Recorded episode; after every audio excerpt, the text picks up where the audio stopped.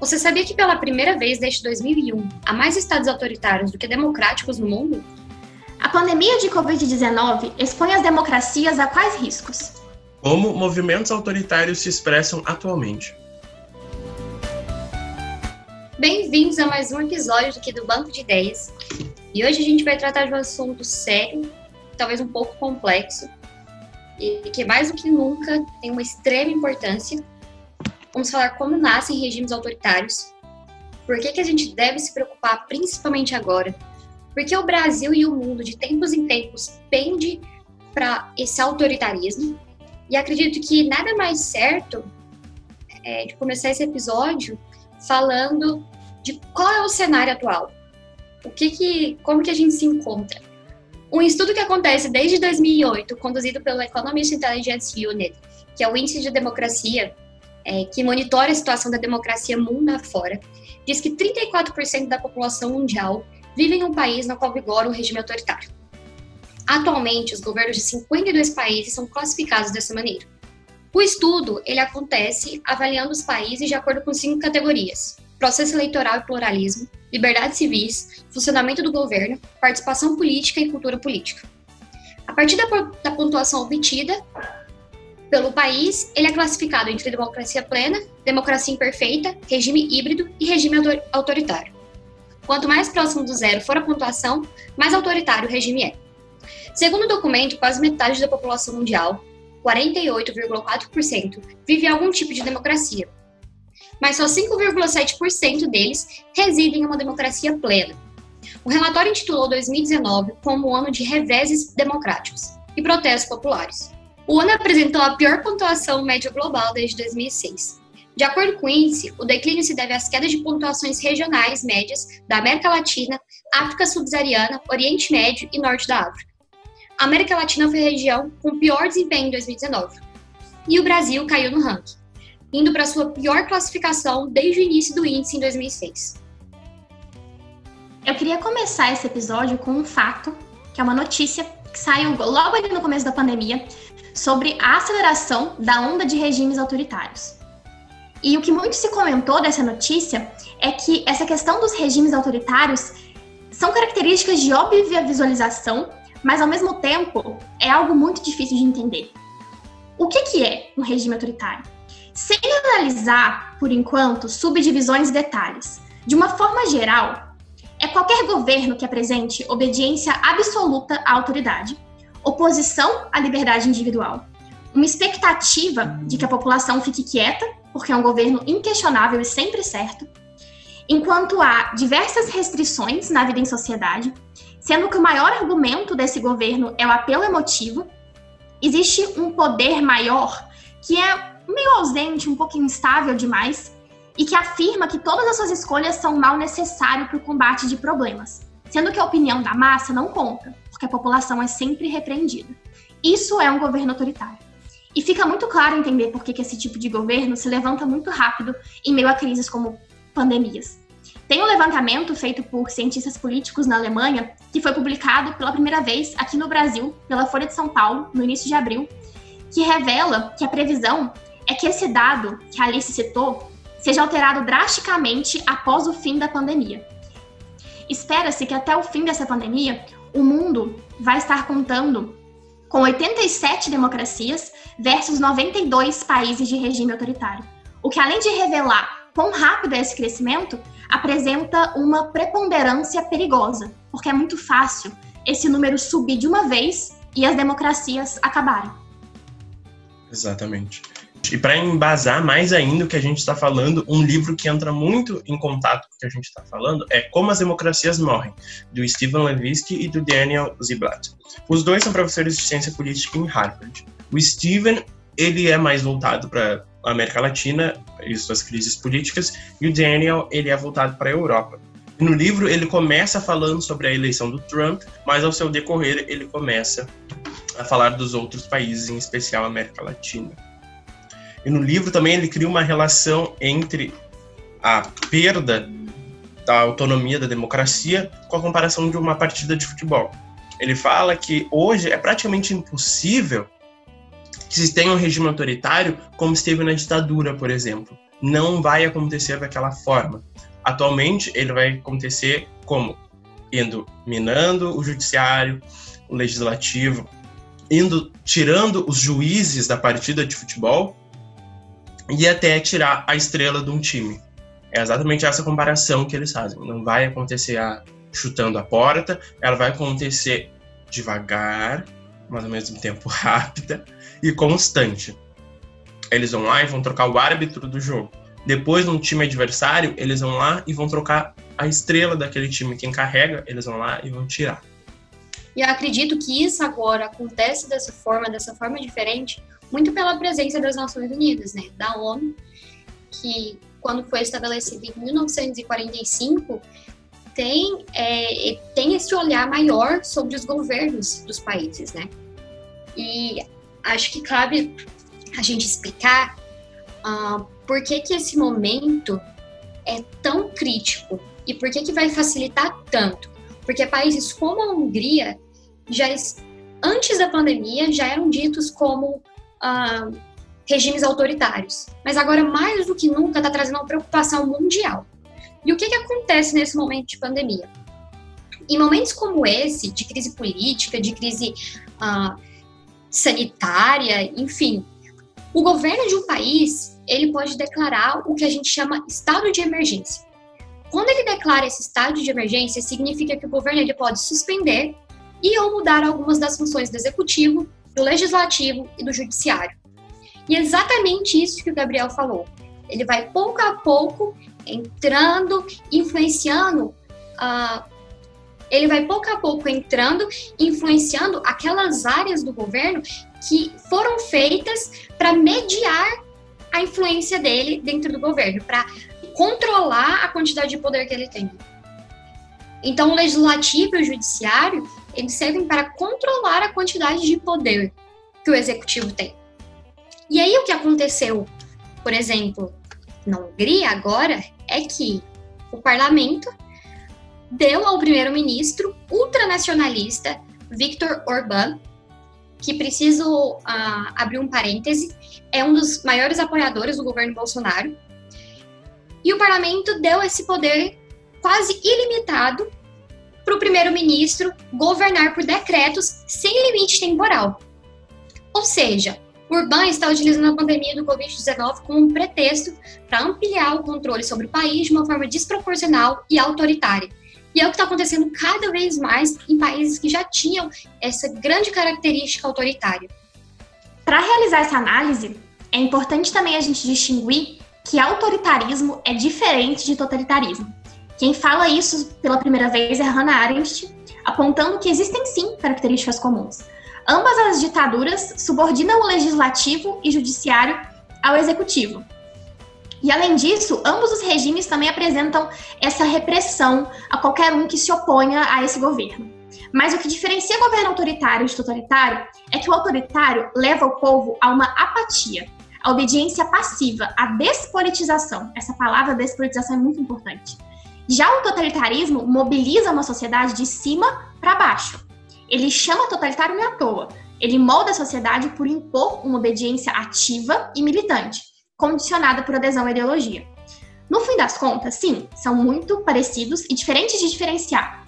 Mas se engana quem pensa que a gente veria isso acontecer e se mobilizaria muito rápido se a gente não tivesse prestando atenção na política. Porque se alguém chega e impõe tamanha mudança, a sociedade claramente vê como ruim, é fácil acordar para a realidade e lutar contra. Mas isso é feito, como o Gabriel falou, com tanto cuidado, um plano bem articulado, mexendo com o psicológico social. Quando a gente vê ditadura, censura tomados por algo de gigantesca proporção. Teve um episódio recente que o Gabriel comentou que o brasileiro parece que tem essa dificuldade. A gente se assusta muito mais com o regime nazista, por exemplo, do que com a ditadura que nós vivemos há não tanto tempo. E eu acredito que isso aconteça por essa diferença de regime. Ainda não ficou claro para a população que só porque a forma de imposição e o desdobramento varia, o estrago não seja o mesmo. Sim.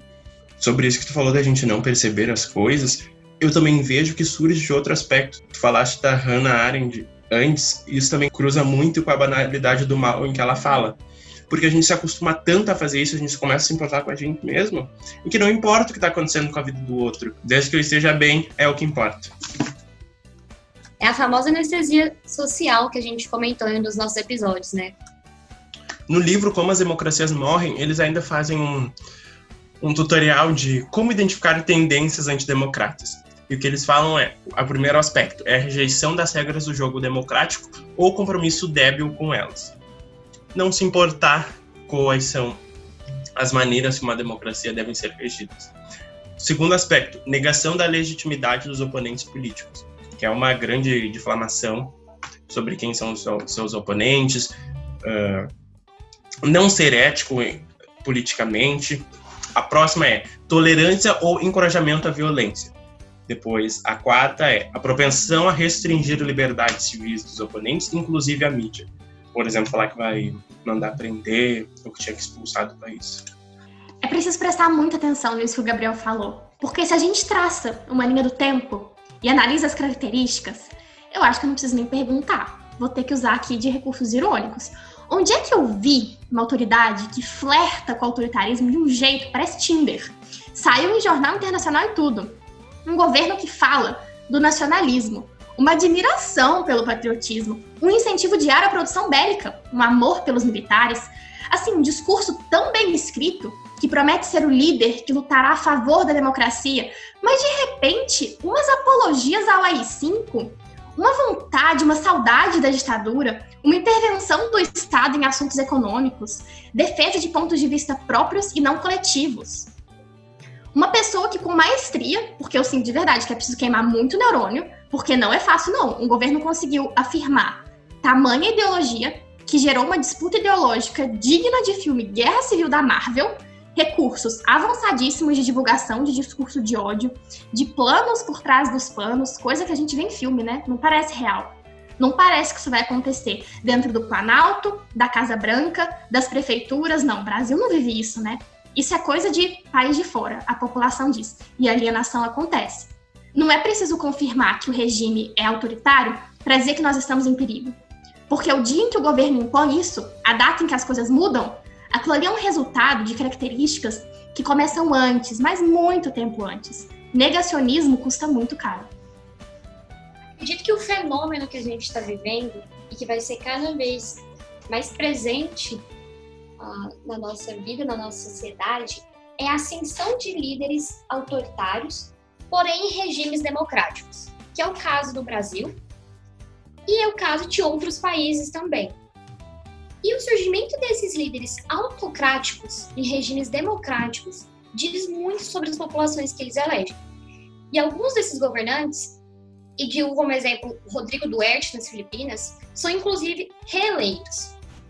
E eu queria fazer uma análise, porque recentemente eu vivi por quase um ano nas Filipinas e eu consigo, uh, eu consegui encontrar essa grande similar, similaridade entre a população brasileira e a população filipina. Uh, são dois países que vivem em meio a crises e vivem em meio a buscar por aquele grande salvador.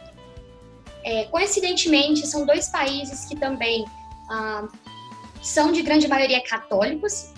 Então, é muito interessante a gente analisar porque o Ocidente e o Oriente, eles vivem um contraste sobre essa questão de querer uma liberdade, de pensar que devemos viver uma democracia.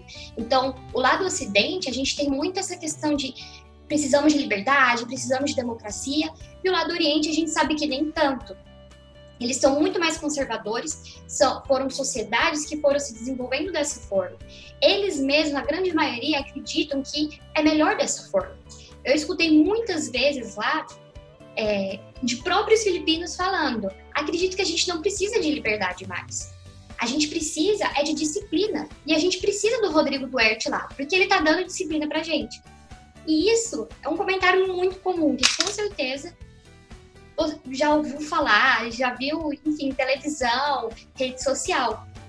Então é muito interessante de analisar a forma com que esse, esse novo evento, né, essa nova forma de reerguer regimes autoritários está acontecendo, porque isso diz muito sobre a sociedade que a gente está vivendo, sobre essa população, sobre a nossa cultura, sobre a nossa história. É, e eu acho que representa também muito do que aquela população é, como tu disse antes. Mesmo que, por exemplo, seja uma minoria, é uma minoria que compartilha com aqueles ideais do, de quem está no poder independente. Então, é sempre bom pensar nisso. Um país não elege um fascista, um autoritário, simplesmente porque são burros, mas porque são convenientes. Da série Anestesia Social vem aí a paralisia intelectual. Eu acho impactante ver que, como cidadã, particularmente muito envolvida nas temáticas políticas desde a última eleição, primeira coisa que me chama atenção quando se tem uma ascensão de autoritarismo é a alienação, a censura, as fake news e todo o ataque ao jornalismo. Porque é mais fácil acabar com a mídia do que com as eleições. Mas jornalismo e opinião popular são igualmente essenciais em uma democracia. Eu fico indignado com que muita gente não vê isso. A imprensa é o primeiro alvo do governador autoritário que diz que a imprensa corrompe, gera vitimismo, inventa história, sendo que o que ela faz é informar e apresentar fatos. Se alguém chega e fala acabou a eleição, vai ter resistência. Mas se alguém fala acabou o jornal, vai encontrar apoio. Porque sim, clickbait, sensacionalismo existe. Mas é um problema que nem foi o jornalismo que criou. Foi a política e o capitalismo, que queria vender produtos ideais. A Anna Lerman, uma cientista política alemã, numa entrevista recente, disse algo que me marcou para sempre. Primeiro levaram os jornalistas e ninguém sabe o que aconteceu depois. E é preciso analisar também que a democracia ela facilita esse tipo de ambiente. É, ela facilita que governos autoritários cheguem ao poder. Grandes estudiosos, uh, cientistas sociais brasileiros caracterizam a nossa democracia como um pêndulo, né? Que de tempos em tempos ela vai pender por esse lado mais conservador. Eu acredito que seja algo que. Acredito não, e é algo que acontece no mundo inteiro. A gente sabe disso. E a gente precisa entender também que a gente está vivendo uma era de algoritmo seletivo. Duas pessoas que pesquisarem sobre o mesmo político, o mesmo acontecimento, mesmas palavras na aba do Google, Pode até testar em casa, os resultados vão ser diferentes. Se eu pesquiso Brasil no celular de uma pessoa que se interessa pela política, vai ter um monte de notícia, de sites que falam sobre política, por exemplo.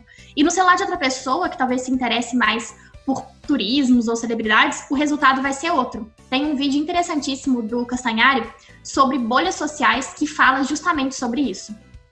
É um vídeo um pouco antigo, mas um tema muito recente. E puxando para essa discussão de hoje, esse algoritmo além de ser uma ferramenta dos donos de grandes redes sociais, criadores dos famosos clickbait e fake news, serve para que todo mundo tenha acesso ao que quer ouvir, leia o que quer ler, defender a própria opinião e sempre ter ela reforçada, nunca confrontada. Só que não é assim que a vida funciona. Na pandemia, por exemplo, eu entendo que por sanidade mental, muita gente fuja das notícias, enquanto outros levem o compartilhamento de informações tão a sério que se aliene perante uma verdade única. Só que assim como o regime que nós debatemos hoje, isso é uma opinião de extremos. A gente não consegue mudar a opinião de ninguém, nem convencer, muito menos politicamente. Mas essa tentativa de só ler o que te convém, de só ver notícia que vai a favor da sua opinião, de só compartilhar a sua verdade, é viver numa bolha. Faltam debates construtivos, falta entender os dois lados da moeda. Porque ninguém luta só cuidando muito do seu exército ou só estudando muito o oponente. Quando você analisa os dois lados, não precisa nem ter guerra. Porque isso sim é democracia, isso sim é igualdade. É exatamente isso. E a política, ela também, ela foi feita e ela é mantida para um nível de população que não é acessível para todos. Até para a gente que já tem um pouco mais de, de acesso à informação, é complicado de entender porque a política ela se baseia em termos que não são acessíveis. A grande parte da população vai entender qual é a diferença do legislativo, executivo e judiciário qual é a grande diferença entre os três? Os ministros estão dentro de qual dessas pastas? Então, a política ela se baseia por não ser acessível. E no momento que a população não entende, aquilo que tu não entende é muito fácil de ser trocado, vendido, manipulado. Tu pode fazer qualquer coisa com o que tu não entende. E juntamente com isso, quando a população ela não entende e quando ela vive momentos de crise, vai resultar numa onda de direita mais radical. Então, o professor Anselmo Otávio, ele, ele diz que na América do Sul, em específico, é, houve uma ascensão de governos liberais nos anos 90 e depois uma resposta da esquerda nos anos 2000. Porém, nenhuma dessas políticas de governo resolveram o problema dos países. E para ele, ele acredita que esse seja um dos grandes motivos que resultou nessa onda de direita mais radical. Então tá, gente, esse foi mais um episódio. Nos siga no nosso Instagram, bancodeideias.podcast, compartilhe com seus amigos que precisam saber alguma coisa sobre esse tema. E toda quinta-feira tem um episódio novo te esperando. Eu sou a Alice. Eu sou a Camila. Eu sou o Gabriel. E esse é o nosso. E agora é seu Banco de Ideias.